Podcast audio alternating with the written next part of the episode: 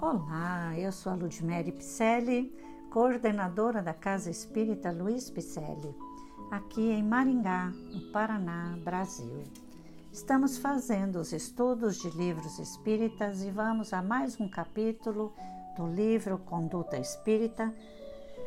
E este livro é o 13 terceiro da série André Luiz, psicografado através da lavra mediúnica de Valdo Vieira. Hoje o capítulo intitula-se A Conduta Espírita do Dirigente de Reuniões Doutrinárias. Ser atencioso, sereno e compreensivo no trato com os enfermos encarnados e desencarnados, aliando humildade e energia, tanto quanto respeito e disciplina na consecução das próprias tarefas Somente a forja do bom exemplo plasma a autoridade moral.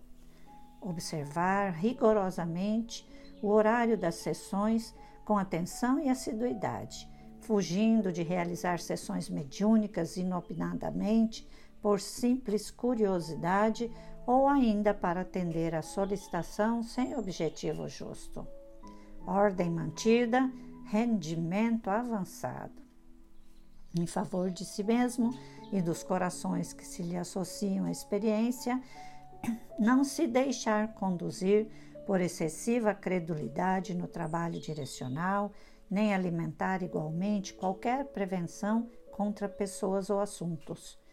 Quem se demora na margem sofre atraso em caminho interdizer a participação de portadores de mediunidade em desequilíbrio nas tarefas sistematizadas de assistência mediúnica, ajudando-os discretamente no reajuste.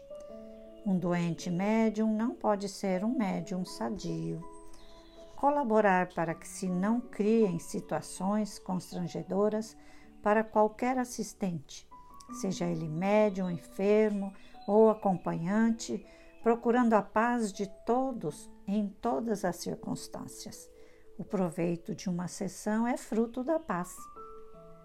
Impedir, sem alarde, a presença de pessoas alcoolizadas ou excessivamente agitadas nas assembleias doutrinárias, excetuando-se nas tarefas programadas para tais casos. A caridade não dispensa a prudência esclarecer com bondade quanto se apresentem sob exaltação religiosa ou com excessivo zelo pela própria doutrina espírita, a afeição de fronteiriços do fanatismo. O conselho fraterno existe como necessidade mútua. Desaprovar o emprego de rituais, imagens ou símbolos de qualquer natureza nas sessões assegurando a pureza e a simplicidade da prática do Espiritismo. Mais vale um sentimento puro que centenas de manifestações exteriores. Rejeitar sempre a condição simultânea de dirigente e médium psicofônico por não poder, desse modo, atender condignamente nem a um nem a outro encargo. Em qualquer atividade, a disciplina sedimenta o êxito.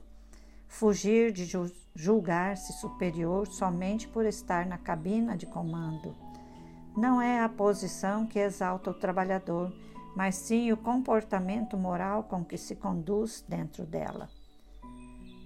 Em Colossenses 2.4, em Paulo, dizemos: Como, pois, recebestes o Senhor Jesus Cristo, assim também andai nele.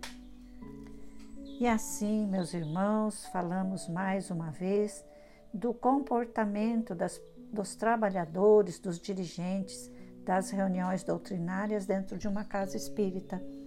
E agradecemos a sua presença e esperamos que você tenha gostado. Então, se você gostou, curta nossas lives, curta os nossos é, as nossas redes sociais, né, o nosso site. Nosso site é www.celpifempicele.com.br.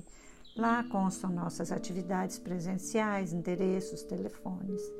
Também as redes sociais do Facebook, barra Celpipicelli, Instagram Celpipicelli. Dê um olá para nós lá, né?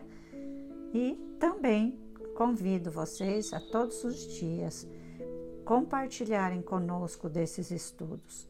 Receba nosso abraço. Muito obrigada pela companhia de sempre.